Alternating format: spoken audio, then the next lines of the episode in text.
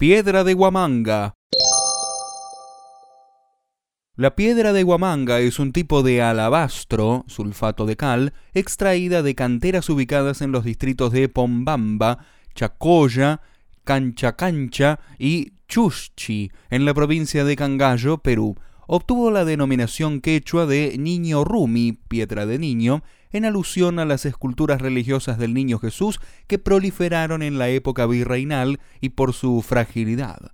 También es conocida como berenguela y sustituye al mármol occidental.